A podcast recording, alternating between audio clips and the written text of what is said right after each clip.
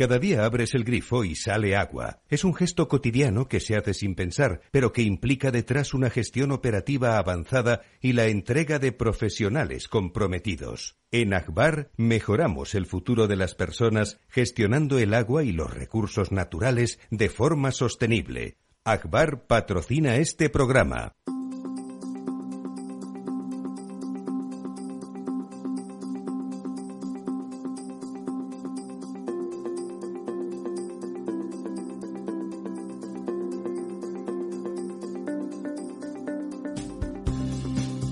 Estado Ciudad, con Ramiro Aurín y Diego Jalón en Capital Radio.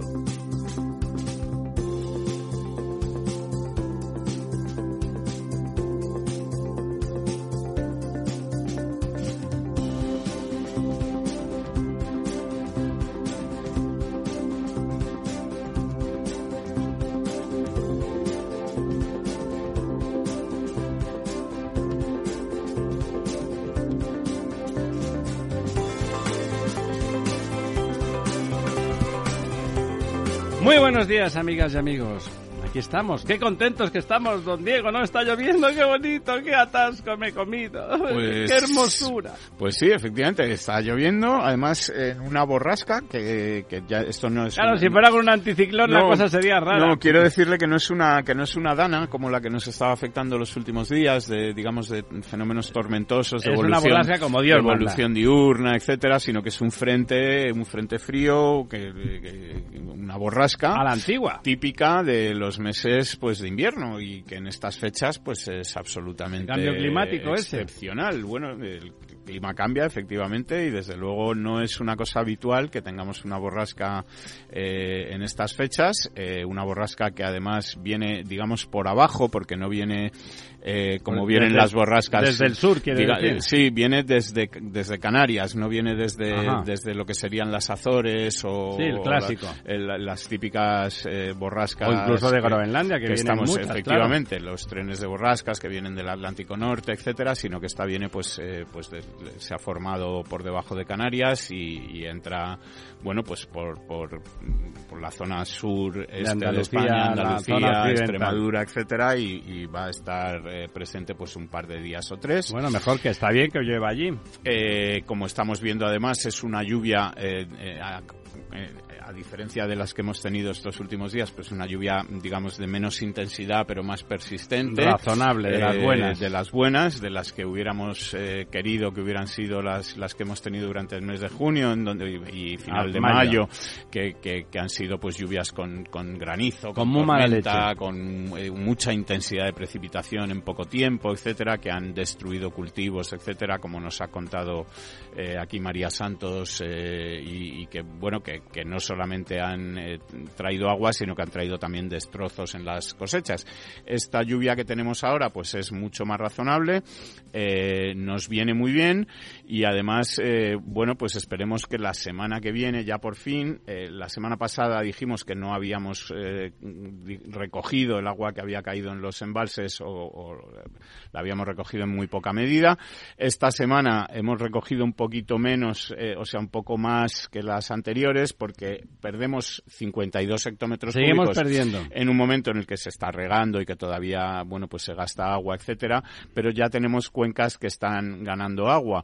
En el conjunto de España, como te decía, perdemos 52 hectómetros cúbicos, pero si vamos mirando por cuencas, pues la cuenca del Tajo ya gana eh, 7 hectómetros cúbicos, la, cuenca, la cuenca del Guadalquivir gana 11 hectómetros cúbicos, la cuenca del Júcar gana 9, la cuenca del Segura gana 12, Cataluña interna gana 2, el Cantábrico Occidental 6. Eh, estas son las que ganan. Luego hay otras cuencas que evidentemente pierden, por eso en el conjunto de España perdemos. Guadalquivir y, Guadalqui- y Guadiana Gua- siguen Guadalquivir. Guadalquivir gana 11, como te decía, y se sigue muy fastidiada porque está en el 24%. La cuenca del Guadiana está un poquito mejor en el 31%, pierde 17 esta semana, porque ahí supongo que sí que se ha tenido que regar. Y eh, la cuenca del Duero pierde 52 hectómetros cúbicos y la del Miño-Sil 16 hectómetros cúbicos. Son las cuencas grandes que pierden. Eh, sí, que además ahí en la del Duero hay mucha hidroeléctrica. Guadiana, Duero y Miño-Sil. Efectivamente, la cuenca del Duero tiene hidroeléctrica que además luego vierte a Portugal y ahí ya no, no computa. Sí, te he visto, no me acuerdo, claro. en, las nuestras, ¿no? Eh, entonces, bueno, la situación es que se anuncian que va a haber lluvias por lo menos durante toda la semana que viene e incluso la semana siguiente. Es decir, que hasta el 21 de junio, por lo menos, que son las previsiones que hay, cuanto más nos alejamos, menos fiables son, evidentemente. Pero eh, de momento, las previsiones, lo que te digo, a 15 días son que va a seguir lloviendo. Eh, en esta, bueno, pues eh, ya. Realmente es un cambio de, modelo, ¿eh? Sí, bueno. No es lo que pasaba nunca. No es habitual que llueva con esta persistencia. En, el, 2008 pasó lo mismo. de junio, gran sequía, llovió justo a final de mayo, principio Efectivamente, todo esto en principio se ha producido durante todas estas semanas anteriores porque teníamos un anticiclón que en vez de estar situado en las Azores estaba situado más al norte, estaba situado enfrente de las costas británicas. Si hay algún aficionado al tenis habrá visto que en Roland Garros, eh, que lleva ya ocho o nueve días de partidos, no ha llovido ni un solo día. En París eh, hay un cielo azul eh, persistente porque este anticiclón está haciendo el efecto que nos hacía a nosotros el anticiclón de las Azores al norte de Europa. Es decir, lo que está haciendo es impedir las lluvias en Inglaterra, en Francia, etcétera, pero eh, digamos que todas está, está bloqueando las, las, danas y las borrascas, nos entran por abajo. Es decir, que en todo el sur de Europa, en España, en Italia, en Portugal, etcétera, está lloviendo, mientras que en el norte de Europa, pues eh, el clima está anticiclónico y, soleado, ¿no? Así que bueno, pues que cada uno disfrute de lo suyo, a los ingleses les encantará y nosotros, pues encantados con, con que llueva, ¿no? De, claro, de claro, momento, salvo algún Sería bonito inconveniente a los suecos, a los etcétera, me parece estupendo, ¿no? Eh, por completar la información como hacemos todos los días con el pantano de Don Lorenzo, aunque creo que hoy estaba intentando apropiarse de, otro embalse del que ya hablaremos luego.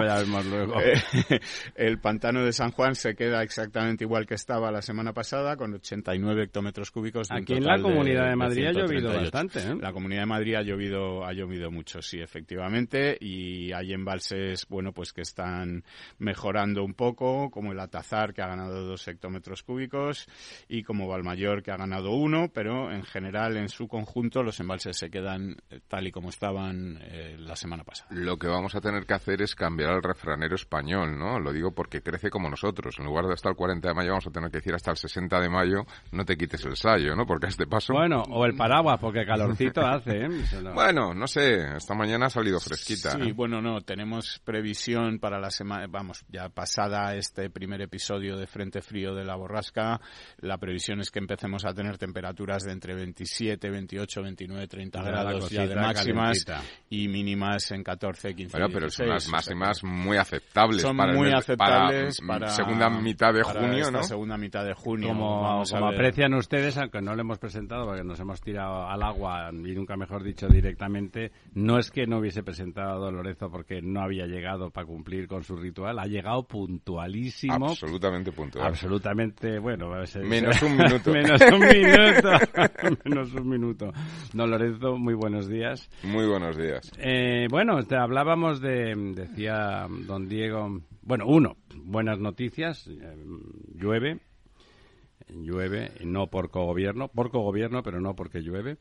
Eh, y hablando de embalses, eh, están ustedes eh, seguro que viendo, oyendo que los rusos, bueno, nadie lo confirma porque nadie ha visto al ruso con boina poniendo, poniendo las bombas o, dinamitando la presa, que está en territorio ruso actualmente.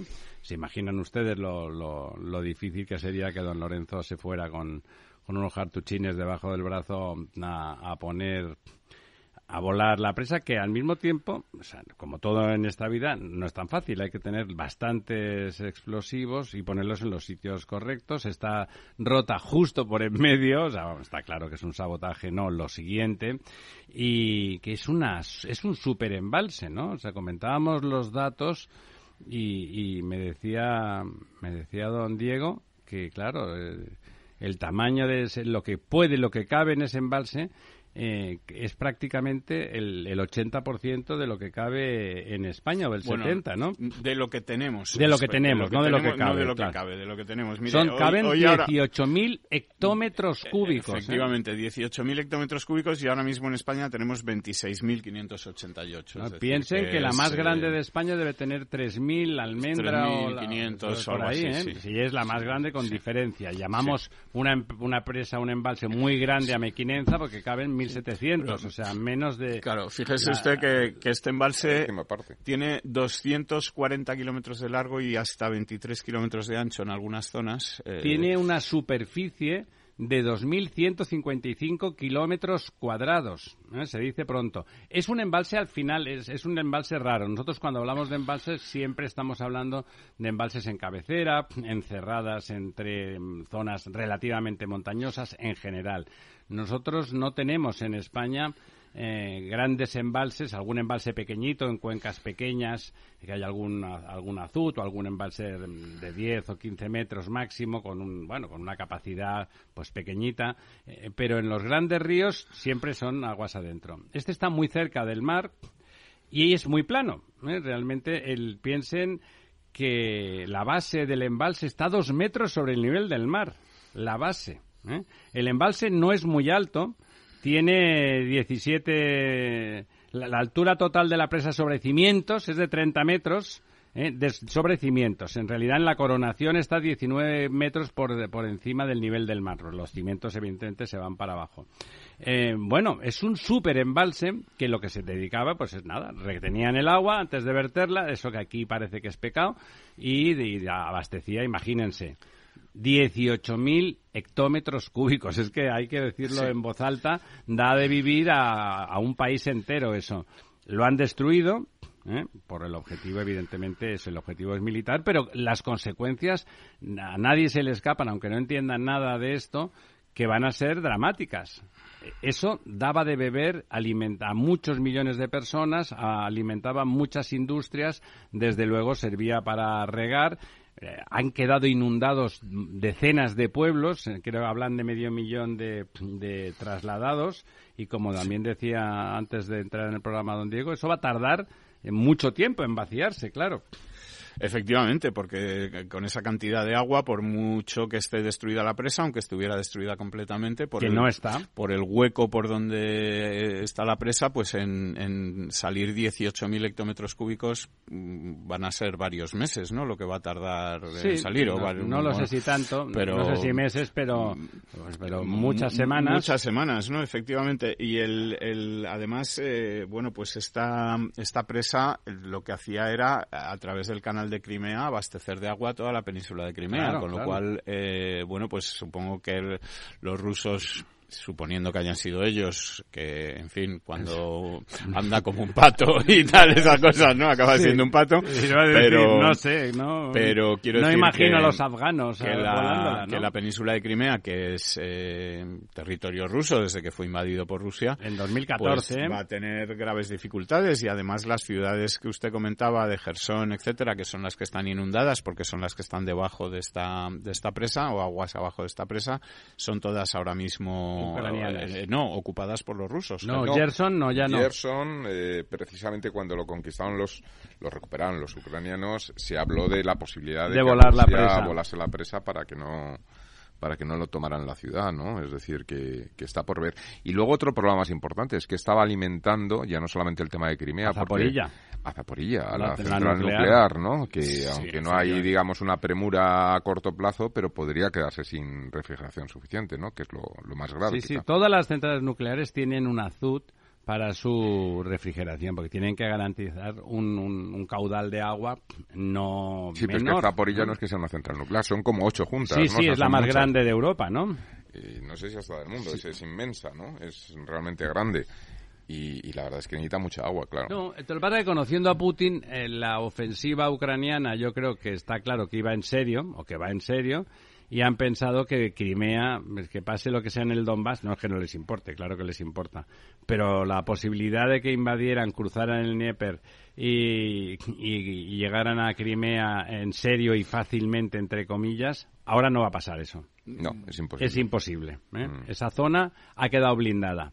Por lo tal, por tanto, como decía don Diego, anda como un pato. Yo he oído distintas versiones también, ¿eh? porque la posibilidad de cruzar el, el Dnieper una vez que, digamos, este embalse desaparezca, eh, ofrece más posibilidades. Es decir, ya hay, eh, digamos, ya no es sí, pero solamente de cuántos meses.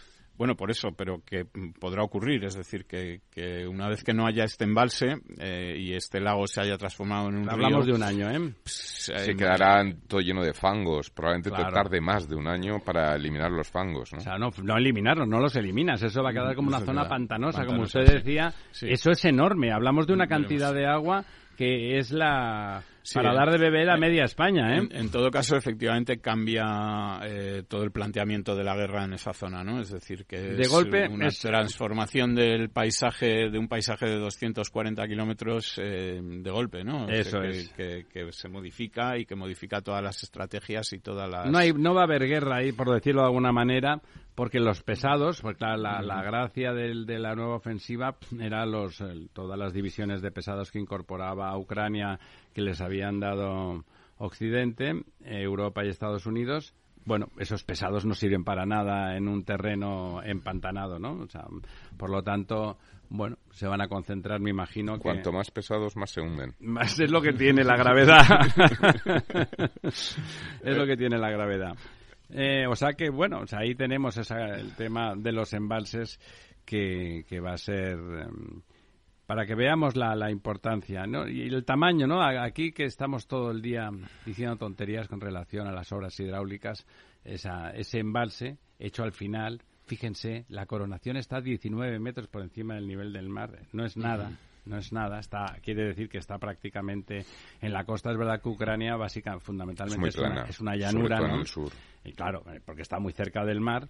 Bueno, o y ahora va a cambiar todo. Bueno, ya tenemos número dos, hablando, pensaba en pantanos, me ha venido a la cabeza doña Teresa Rivera, que resulta ser el número dos de el número dos del ticket eh, presidencial ese ticket presidencial que los empleados de correos no ven nada sencillo que, que, se concrete en unas elecciones normales porque los millones de españoles que como iban a estar de vacaciones que desalmados iban a ir de vacaciones en pleno mes de julio, ¿para quién se le ocurre? Pues resulta que están diciendo que a lo mejor hacen huelga. Mm casualmente en Madrid, también dígame usted mal pensado, eh, y que ellos reclaman. Luego en la media parte tendremos el responsable de comisiones obreras de, de, correos y ellos con sus números y sus análisis y, y carga de, de trabajo piden 12.000 12.000 refuerzos, 12.000 personas de refuerzos, el gobierno está hablando de 5.000 y como con la rapidez con la que contratan a este paso acabarán contratando cuando ya esté la mitad del trabajo hecho, ¿no? Aparte, el reparto eh, no, no, sé si lo comentaba con usted, don Diego. El reparto consiste en que un cartero o cartera va a tu casa y tiene que es un certificado el, el tema del voto. O sea nada nada moderno es una cosa muy antigua a, pie ¿eh? el procedimiento es que el cartero como en la película va dos veces es decir va una primera vez intenta localizar a la persona a la que va dirigido el bueno la que ha solicitado el voto por correo si la localiza pues eh, con el DNI de esta persona que se tiene que identificar además ha de estar esa persona ha de estar ella con su DNI entonces le dejaría el, el digamos el si no está deja el papelito para que vaya a correos. Eso es, si a la tercera vez, es decir, si a la segunda vez no está, eh, deja ya un papelito para que con eso la persona acuda a correos a recoger eh, bueno pues la documentación y las papeletas que luego una vez eh, digamos introducidos los sobres por, por el votante por correo pues devuelve a, tiene que volver a llevar a correos. Y en esta tercera ocasión ya cuando ya vas a correos a llevarlo no tienes que ser tú personalmente. Es decir puede ser alguien que los deposite por ti. Eh, el tema aquí no ha cambiado el procedimiento ese conflictivo y tal. en principio la Junta Electoral Central ha dicho que lo estaba estudiando y tal pero no parece que haya tomado ninguna medida de momento no la ha tomado y, entonces bueno pues se, sigue pudiendo depositar el voto eh, es decir, ya ha habido dos controles previos, ha habido una primera petición, ha habido una segunda eh, momento en el que el, el, cartero te ha identificado para entregarte el sobre, etcétera, y en, en, el momento de entregar el sobre en correos, pues no es necesario identificarse con el DNI. Eh, bueno, aquí el tema también, como decías, el plazo en el momento en el que uno eh, ha hecho la solicitud para recibir los sobres, porque claro, ahora hemos hecho la solicitud, pero ni siquiera están las listas electorales, eh, digamos, hechas. Es decir, como sabemos, pues hay partidos que todavía, bueno, todos ellos están todavía en el proceso de elaboración de listas, habrá que imprimir las papeletas, es decir, publicar las listas, etcétera. Y una vez que todo esto esté hecho, digamos que hay como entre 10 y 12 días para que los carteros puedan distribuir a todos esos millones de personas que van a solicitar el voto eh, ese proceso tiene muy pocos días para hacerse. Es decir, que lo que habrá que ver es si los carteros dan abasto para que una vez que usted ha solicitado su voto, reciba su papeleta a tiempo en ese plazo, ¿no? Eh, y si no lo recibe una vez que ha sido solicitada, ¿se puede votar directamente pues, presencialmente? No, ya se puede. Ya me gustaría saberlo. no, no, no, no se Ya me gustaría saberlo porque hasta ahora en la mesa no te Eso, digamos, ha ocurrido en casos anecdóticos, ¿no? Puede ser que en las elecciones hasta ahora pues hayan sido, yo que sé, 500, 600 personas por un motivo o por otro, porque no lo hayan recibido, pero si se produce este colapso del que estamos hablando, pues a lo mejor son varios millones de personas los que se quedan sin. Y si yo solicito mi voto por correo y no lo recibo, no, no digo que yo no acuda por el resguardo, o sea, no acuda, eh, sería motivo de impugnación, porque no me dejan votar, ¿no? Si no puedo votar presencialmente. Pero impugnar usted puede impugnar. La cosa es que le acepten la impugnación o que la si son unos cuantos miles o cientos de miles, ¿no? Eh, habrá despachos de abogados que se encargarán de agrupar esos votos, ¿no? Sí, vamos a ver. Desde luego, eh, todo lo que rodea este asunto de las elecciones el 23 de julio, pues eh, cada vez parece más, más turbio, más... Bueno, de hecho, yo, yo, pensaba ayer que, imagínense en una empresa privada que se toma una decisión al más alto nivel y que inmediatamente, pues hace igual, por un motivo, en momento de urgencia, el, presidente o el CEO de la compañía toma una decisión eh, manifiestamente mejorable. Pero cuando se ve la dimensión y se ve que es un desastre, en una empresa privada se, se revertiría la decisión. Se recula. Se recula y diría, pues no puede ser, no puede ser, esto es un desastre, lo vamos a hacer el 15 de septiembre. Eso es lo que se haría en una empresa privada delante de un error que, digamos, con la cosa emocional eh, se asume pulpo como animal de compañía. Pero luego está claro que esto es un desastre. Esto es un mm. desastre y no me imagino al otro reculando. ¿Y qué significaría esa reculación en relación al votante? Sería. Bueno, es que en principio yo creo que incluso formalmente no tengo tan claro que pudiera, porque ya se han disuelto las cortes, ya se han convocado elecciones. No, bueno, igual la Diputación Permanente y todos los partidos de acuerdo se ponen de acuerdo porque Correos dice, oiga, no puedo gestionar tres millones de votos por correo, no puedo. O sea, se va a quedar un millón de españoles en el limbo. Claro, eso es muy grave. Mm, muy grave, sí, sí. claro, y por lo tanto, y por lo tanto nos vamos a ir a publicidad de forma inminente y dentro de un par de minutos tendremos aquí a ese, ese probo funcionario responsable de correos desde comisiones obreras.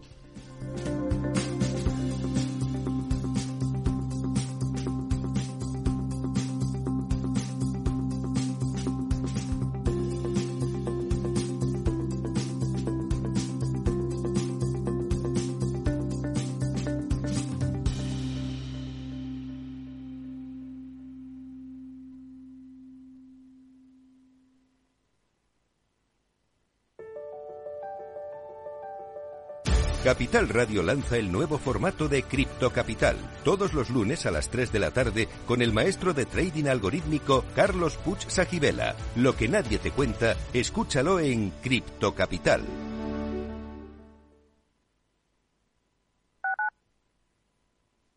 Gráficas Naciones. Más de 50 años de experiencia en el sector de las artes gráficas. Apostamos por la última tecnología tanto en impresión offset como en digital y gran formato. Realizamos todo tipo de impresión. Tarjetas de visita, folletos, libros, vinilos, decoración y montaje de stands. Más información en el 91 629 2145 o en gráficasnaciones.es. ¿Está pensando en montar una empresa pero no se atreve a dar el paso en solitario? Busca una marca conocida y consolidada que le respalde. En Franquiciados le ayudamos a elegir el negocio que más se ajuste a sus necesidades. Franquicias de éxito, innovadoras, de baja inversión. Los miércoles a las 12 en Capital Radio tienen una cita con el único programa de radio de España especializado en la industria de la franquicia. Franquiciados con Mabel Calatrava.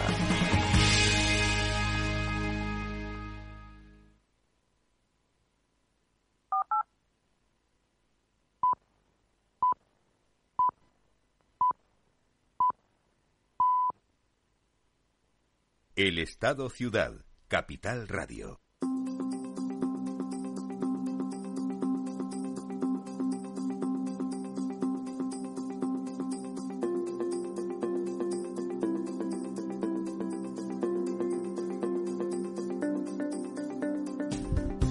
Pues aquí estamos de nuevo. Como lo prometido es deuda, pues la verdad es que tenemos al hombre del momento. Don Regino, ¿está usted ahí? Hola, ¿qué tal? Muchas gracias, muchas gracias por acompañarnos, que somos conscientes de que le están reclamando de todos los sitios. Nunca había tenido el servicio de correos el foco tan puesto por toda la ciudadanía por ningún motivo extraño del propio servicio, no ha pasado nada anómalo, de hecho el servicio de correos se va percibiendo con el tiempo como algo que se va actualizando y que se va modernizando. Y se va, vamos, ahora ya lo tenemos como una mensajería puerta a puerta de las buenas. Pero claro, de golpe, de golpe aparece el tema, unas elecciones cuando 62% del país está de vacaciones. Por cierto, don Regino, lo primero que se le ocurre a uno es que en el servicio de correos también habrá un 60% de, de, de trabajadores, de funcionarios, que harán vacaciones igual que el resto de los españoles en esa, en esa época del año, ¿no? Sí, el derecho de vacaciones en este país se conquistó hace muchísimo tiempo y todo el mundo, ciudadanos y trabajadores, claro. tienen derecho a vacaciones, ¿no? Efectivamente es así. No, y quiero decir que además, pues nada, como son españoles normales que hacen un servicio que, bueno, que como todos, se concentrarán sus vacaciones fundamentalmente en esos dos meses de julio y agosto como el resto de los españoles. O por lo tanto, Sí. al incremento de trabajo se suma de entrada y si nadie lo impide una rebaja de la plantilla habitual, ¿no? Así es. Eh, yo creo que lo estamos comentando en todos los sitios y eh, la convocatoria de elecciones, más allá de que sea legítima políticamente por parte del presidente del gobierno, es evidente que el momento de la votación presencial, el ideal no es el verano, ¿no? Con esto no declaro ninguna intención. No, pero es así, la- esos son hechos, digamos, al margen de lo que uno piense, es. ¿no? Efectivamente. Y mm, desde esta reflexión, yo creo que hay que transmitir a la ciudadanía que cuando hay épocas como el verano, donde es complicado votar, la ciudadanía es propietaria de un servicio público, que es el correo de este país, que funciona pese al presidente actual que ha sido nombrado a dedo, e incluso pese a la dificultad de las elecciones en verano, funciona bien y va a garantizar el- la prestación de ese servicio público para garantizar el, el voto, el ejercicio del derecho democrático de la ciudadanía a la hora de ejercerlo, ¿no? En eso no tenemos ninguna duda los 47.000 trabajadores y trabajadoras de esta compañía pública, que es la más grande del país, ¿no? Claro. Entonces, Sí, eso, eso es que ¿está nosotros- la gente yo- de vacaciones? Sí. Yo no, yo creo que los españoles pensamos eso, eh, eh, es decir, yo creo que los españoles en general pensamos que en una situación normal el servicio está perfectamente atendido y el, y el cartero, ese que antes casi era alguien que conocías y que con el tiempo, pues como, como el servicio domiciliario pues es, es menor, Sí. pues se convierte más en un señor que viene o una señora que viene a atender. Pero claro, estábamos haciendo números, el, el- el proceso el proceso acaba, del proceso de voto por correo acaba con que un cartero o cartera va a tu casa o al lugar que tú hayas dicho donde te lleven el voto personalmente. Es decir, no es muy automatizable. Son personas que van a direcciones y que tienen que cumplimentar una entrega. Es un proceso muy, es decir, se puede hacer muy bien, pero la optimización que tiene eso tiene un límite muy claro. Por lo tanto, si eso se multiplica por muchos, evidentemente yo creo que le he oído a usted decir que en realidad harían falta 12.000 12 personas de refuerzo para cumplir con eso como Dios manda, ¿no? Sí, en, este caso eh, la impresión que se tiene es que efectivamente Correos, eh, en condiciones normales, fruto de un desmantelamiento importante por parte del gobierno, se encuentra con un déficit de plantilla de 7.000 empleos estructurales. ¿no? La empresa quiso poner 5.500 contratos y eso es claramente insuficiente, porque ni siquiera cubre el déficit estructural de plantilla que en condiciones normales tiene eh, Correos actualmente. Si además prevemos en torno a 3 millones de votos por correo, que es lo que prevemos que va a haber, está claro que no solo no llegan los 5.500, sino que harían falta al menos, y digo al menos si lo subrayo, al menos 12.000 o 12.500 contratos, ¿no? Eso sin ninguna duda, porque el volumen de 3 millones de votos solo se puede garantizar con dos cosas.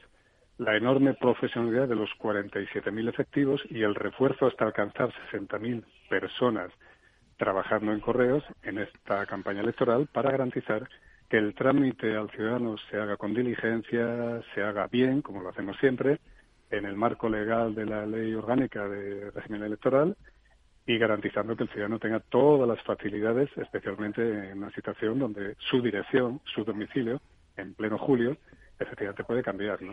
Claro. Ahí yo transmito tranquilidad a la ciudadanía porque sería aberrante, ¿no?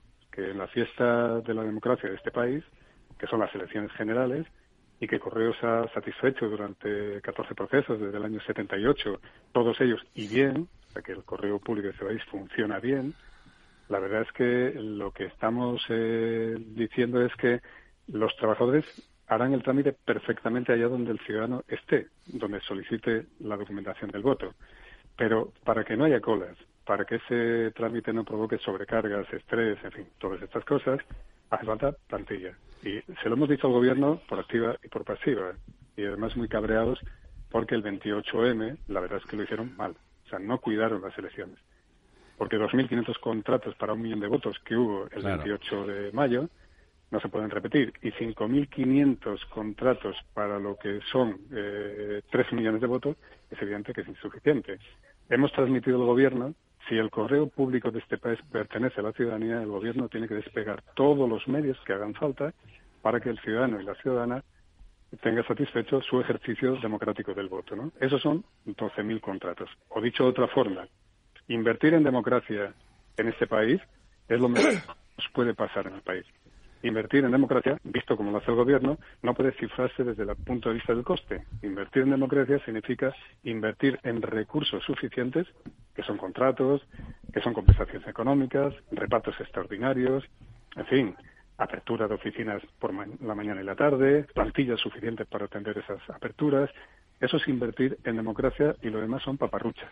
es, que si no, realmente están en riesgo, porque aunque ustedes hagan lo imposible, hay una cosa que es cuantitativa. Don Diego, ojalá sí, eh, Don Regino, buenos días. Em, si no tengo si no tengo malentendido, el plazo, digamos, una vez que, porque a mí se me antoja que el plazo, digamos, para solicitar el voto por correo es más largo, eh, o sea, es, es, más largo que el que tienen ustedes luego para llegar a los domicilios con, con la documentación.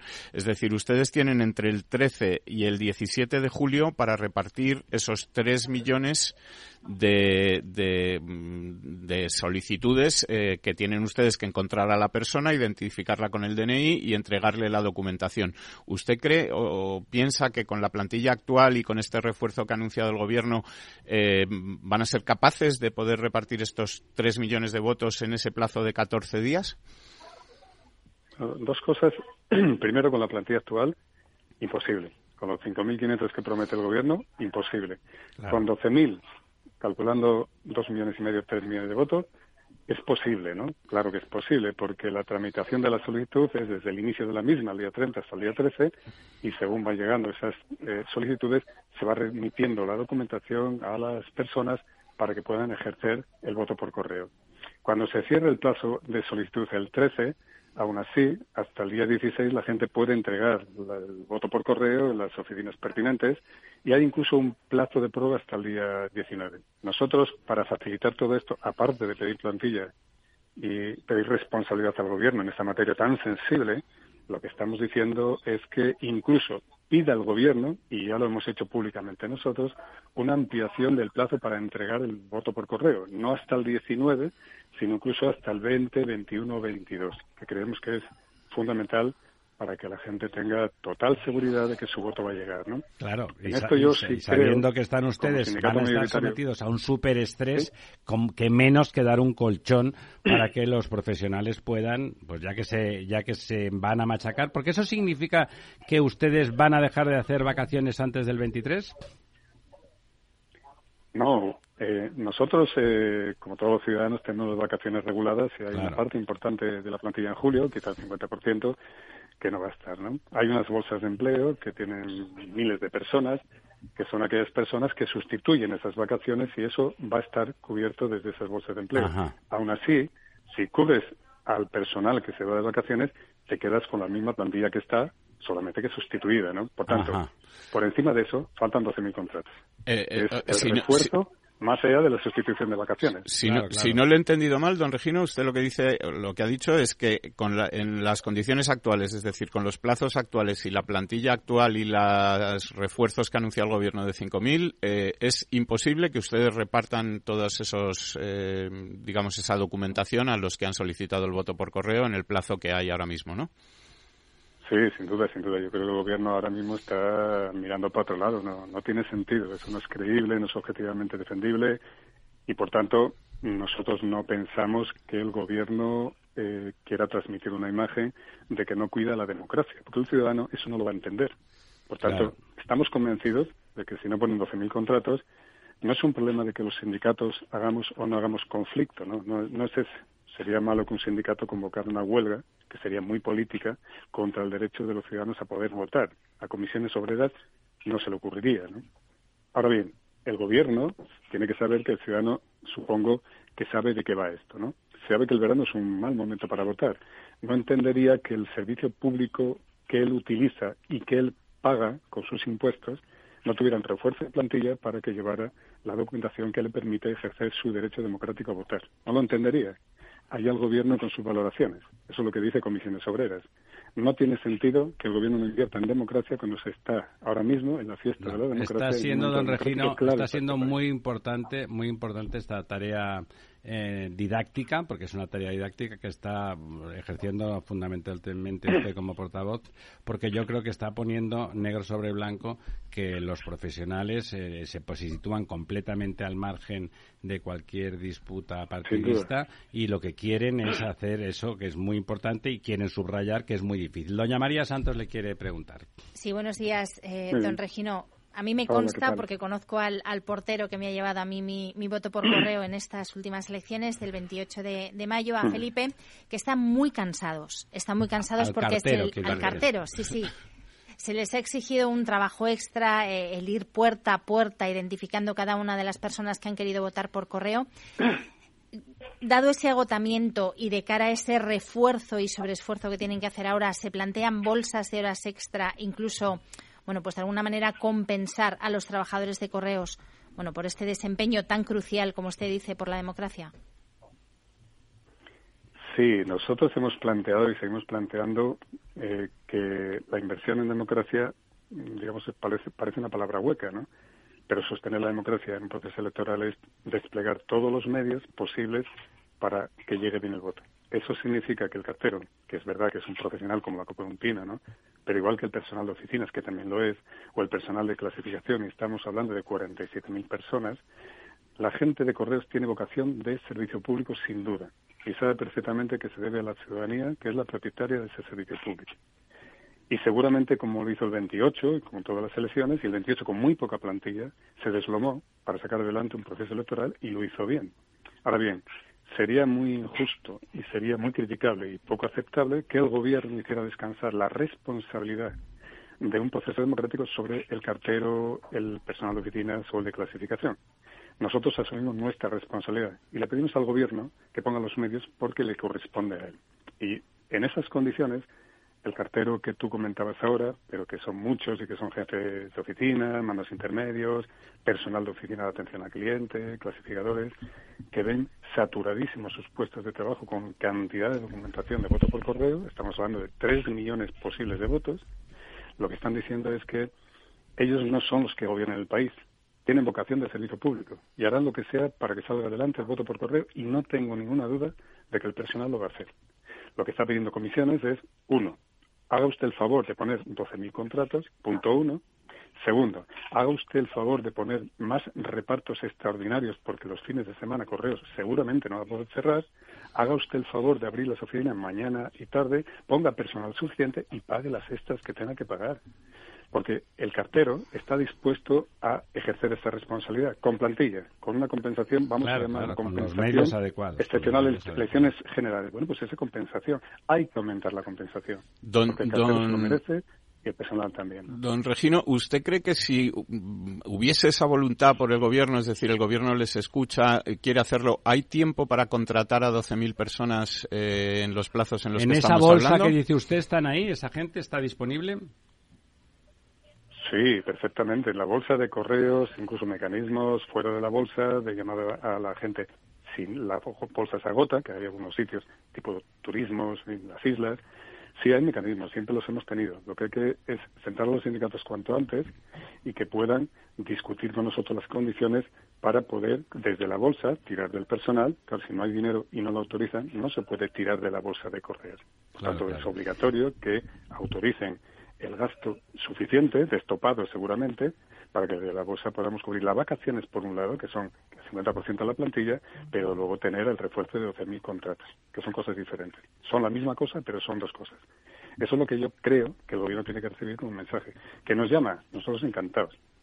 Que no nos llama, creemos que es un ejercicio de irresponsabilidad. Que es, difícil, es difícil entender y de lo que usted plantea, pues la verdad es que bueno, se, se, podrán discutir matices muy pequeños, porque incluso en el caso de duda no queda más remedio que ponerse del lado de la seguridad en una cuestión como esta, o sea que resulta extraordinariamente extraño de entender la actitud y de un y muy innecesaria porque la diferencia no estamos hablando de un 10%, estamos hablando del, del 150%. Don, don Lorenzo Dávila le quiere hacer otra Sí, buenos días, don Regino. Yo, yo vuelvo, yo por formación cuantitativa, a mí las cuentas, la verdad es que dice usted 12.000, yo no sé si han tenido alguna vez en correo la experiencia de los estimados 3 millones de votos de que se podrían estipular por, Sí, pero quiero decir, a mí ¿no? no, no, me cuadran los, los números, ¿no? O sea, me parece realmente algo épico poder realizar esto, porque entiendo que los 3 millones de, votantes potenciales que lo harían por correo, no van a estar los 3 millones en su casa la primera vez que va el, cartero. Suponiendo que estuvieran la mitad, ya son 4 millones y medio, digamos, de, repartos. Pero claro, los 47.000 funcionarios de correos que dice usted, no van a estar todos repartiendo, porque tiene que haber alguien en las oficinas, tiene que... Mucha gente. Mucha gente, con lo cual no sé cuál es el porcentaje de, digamos, de empleados, de funcionarios de correo que, que, que realmente está en reparto de calle, ¿no? Los que lo llevarían probablemente la mitad o incluso menos de la mitad, porque luego hay gente que, está trasladando, etcétera, ¿no? Entonces, clasificando. Claro, clasificando y demás. Por lo tanto, estamos hablando de qué? De, de, quizá un, importe, o sea, números gordos, ¿no? De 350, 400 mil entregas diarias desde ese 30 de, junio hasta y, dividido entre los 15.000, eh, 20.000 que puedan estar en reparto, ¿no? Es decir, ¿realmente tiene horas el día? ¿Esto se puede hacer? Sí, ahí, ahí Lorenzo, eh, matizaría lo siguiente. Eh, Correos tiene una, una eh, digamos, una partida presupuestaria destinada a la sustitución de vacaciones al margen de que hubiera o no elecciones, ¿no? Por tanto, esa partida ya está considerada, es decir... No, no, sí, sí, pero por eso digo que, si, que si la experiencia, alguna vez ha habido unas elecciones donde realmente haya habido un salto cuantitativo tan grande en el número de voto por correo. Creemos que no, por eso seguramente cuando en 2016 hubo un millón, casi 500 mil votos, ¿no? que sacamos de forma absolutamente profesional y garante, esto es el doble, ¿no? El doble, claro. Se sacó con la mitad de lo que estamos diciendo ahora, ¿no? Y se sacó bien, y además no hubo incidencias, no hubo diligencias. A ver, esto del correo y el fraude yo creo dos cosas. Eh, golfos eh, delincuentillos y aprovechados hay en casi todo, ¿no? Un porcentaje pequeñito. Yo creo que hay que decirle al ciudadano que la democracia funciona, que el Estado de Derecho para estos golfos funciona y la ley tiene que caer, sobre ello y que el correo público funciona. Lo hemos demostrado en 14 elecciones generales con distintos niveles de contratación, de refuerzo, ¿no? En este caso, lo que estamos diciendo es que si en 2016 tuvimos en torno a unos 5.500, 6.000 contratos de refuerzo y sacamos bien aquel proceso bastante importante políticamente, estoy hablando de 2016, y lo sacamos muy diligentemente, no se puede poner en la mesa lo mismo que en 2016. ¿Cuándo va a ser el doble? Claro. El doble es 12.000 personas, claro. Efectivamente, ahí Lorenzo es personal de reparto. Pues efectivamente los 28.000, 29.000 carteros que están dando el callo en la calle para sacar adelante el derecho democrático de los ciudadanos. Segundo, en oficinas hay unos 8.000. Pues hay que reforzarlo para evitar las colas y para que ellos no tengan sobrecarga. Conciliar el interés del trabajador con el interés de la ciudadanía. Las colas son malas para el trabajador porque hay presión de todo tipo y son malas para el ciudadano porque no puede estar en la cola tres horas porque tiene seguramente muchísimas cosas que hacer. El gobierno ahí no puede mirar para otro lado. Que nosotros pensamos que se puede sacar. La comparativa que tú preguntabas, que es muy oportuna, es, oye, ¿esto cuándo ha pasado? Pues en 2010 se ha pasado con la mitad de la contratación, con la mitad de voto por correo y estamos diciendo que se nos deje de tomar el pelo. ¿Dónde van ustedes con 5.500 contratos? Hagan el favor seamos un poco serios, salvo, y no lo quiero pensar, que seguro que no es verdad, que haya intención de que la gente no vaya a votar.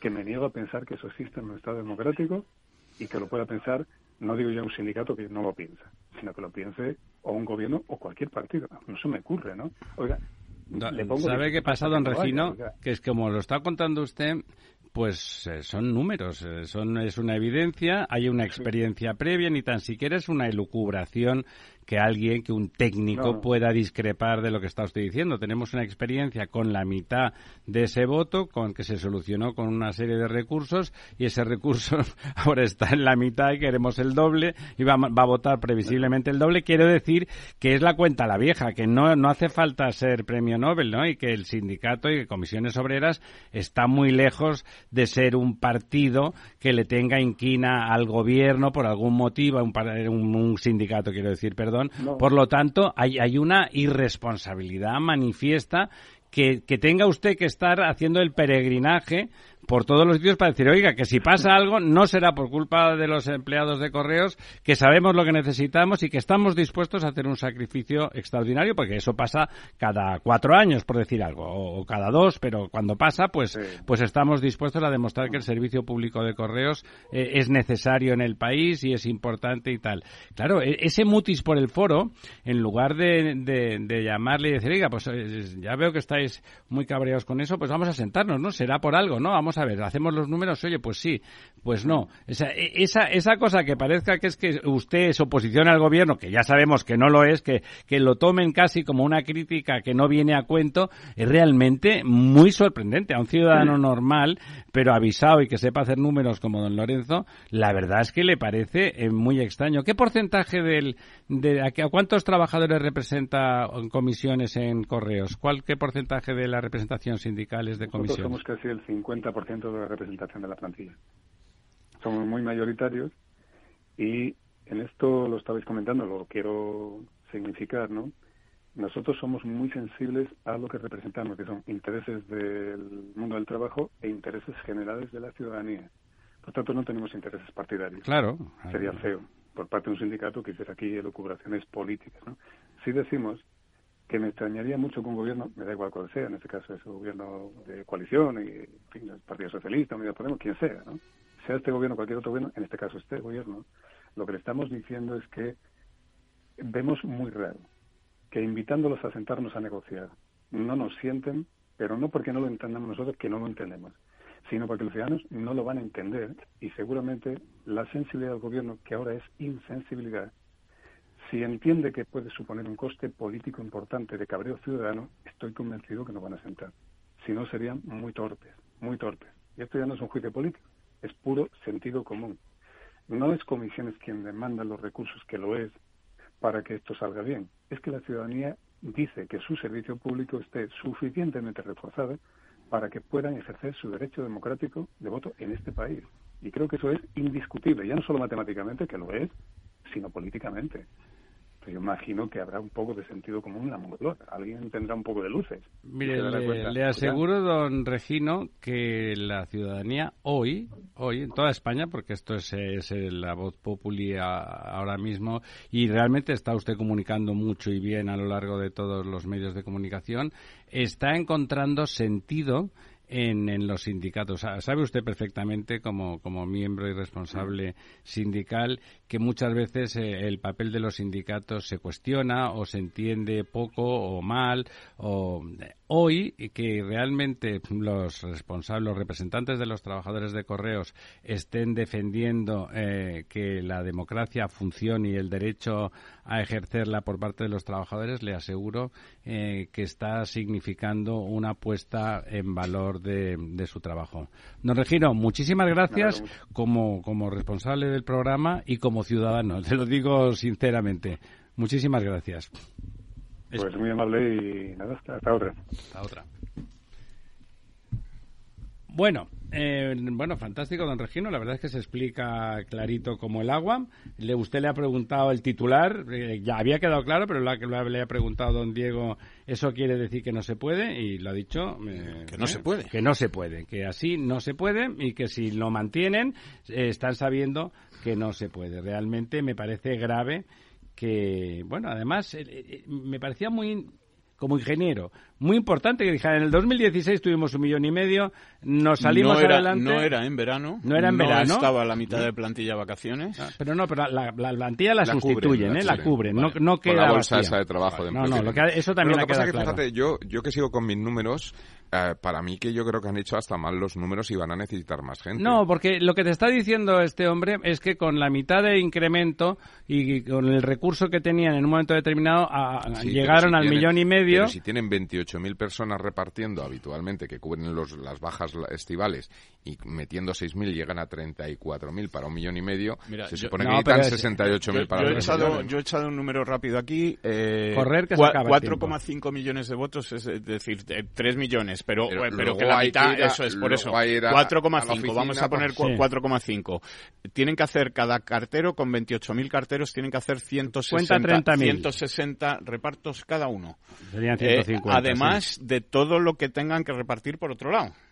Sí, pero sobre todo imaginemos que esto es el grueso, sí, que el otro se aplaza. No, pero quiero decir que, que, que hay, cosas que, no se pueden aplazar, don Ramiro. Que bueno, los que tengan que hacer 200, 200 repartos cada, cada, cada cartero, En, un plazo de 10 días. O sea, que es que... ¿10 días son? Sí, del Son 20 al día. Doña María. más allá de los números, lo que me planteo, si llegados a este punto, más allá de lo que quiere el Gobierno, la Junta Electoral Central no tendría que coger el toro por los cuernos pues sí. y con la responsabilidad de garantizar el derecho al voto de todos los españoles reforzar de facto esa plantilla de correos precisamente para garantizar el voto. Tiene usted razón. No sé si la Junta Electoral tiene, la, capacidad de reforzar eso. Pero bueno, eh, amigas, amigos, hemos llegado hasta el final. Eh, apasionante y, realmente... Preocupante. Preocupante, preocupante. Eh, hay que dar las gracias a don Regino y a los trabajadores de correos. Amigas, amigos, nos vamos, nos vamos, que siga lloviendo. El Estado Ciudad, con Ramiro Aurín y Diego Jalón en Capital Radio.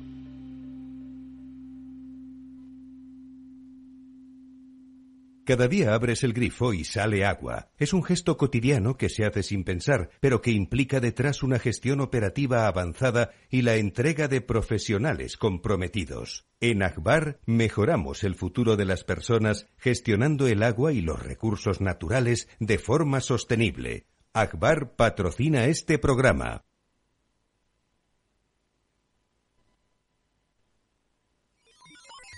Los robots escuchamos Capital Radio.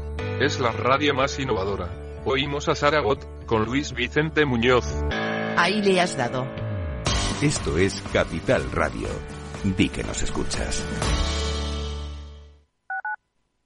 Capital Radio, Madrid, 103.2.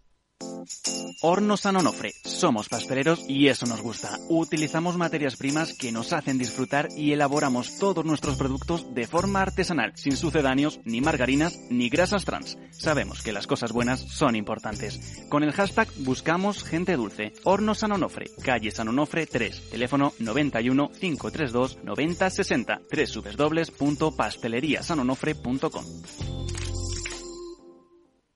Disfruta de la mejor cocina gallega en Montes de Galicia. Todo un clásico moderno en el barrio de Salamanca. Disfruta de la variada dieta atlántica, de las mejores carnes y pescados tratados con respeto y transparencia y regados con una de las mejores bodegas de la zona. En grupo, en familia o en pareja, Montes de Galicia te ofrece el espacio perfecto en cada ocasión. ¿Está pensando en montar una empresa pero no se atreve a dar el paso en solitario?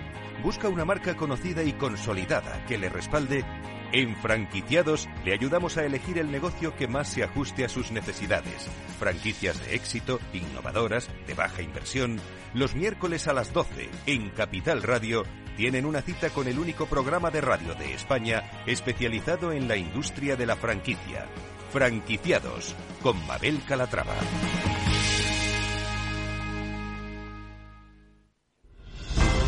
Si quieres estabilidad en el empleo, poder conciliar tu vida laboral y asegurarte una pensión para cuando te jubiles, debes escuchar Empleo Público. Todo lo relativo a las oposiciones, convocatorias, consejos para preparar las pruebas y la opinión de expertos de las administraciones públicas y de la formación. Los miércoles a la una y media de la tarde en Capital Radio tienes una cita con Empleo Público, con José Joaquín Flechoso.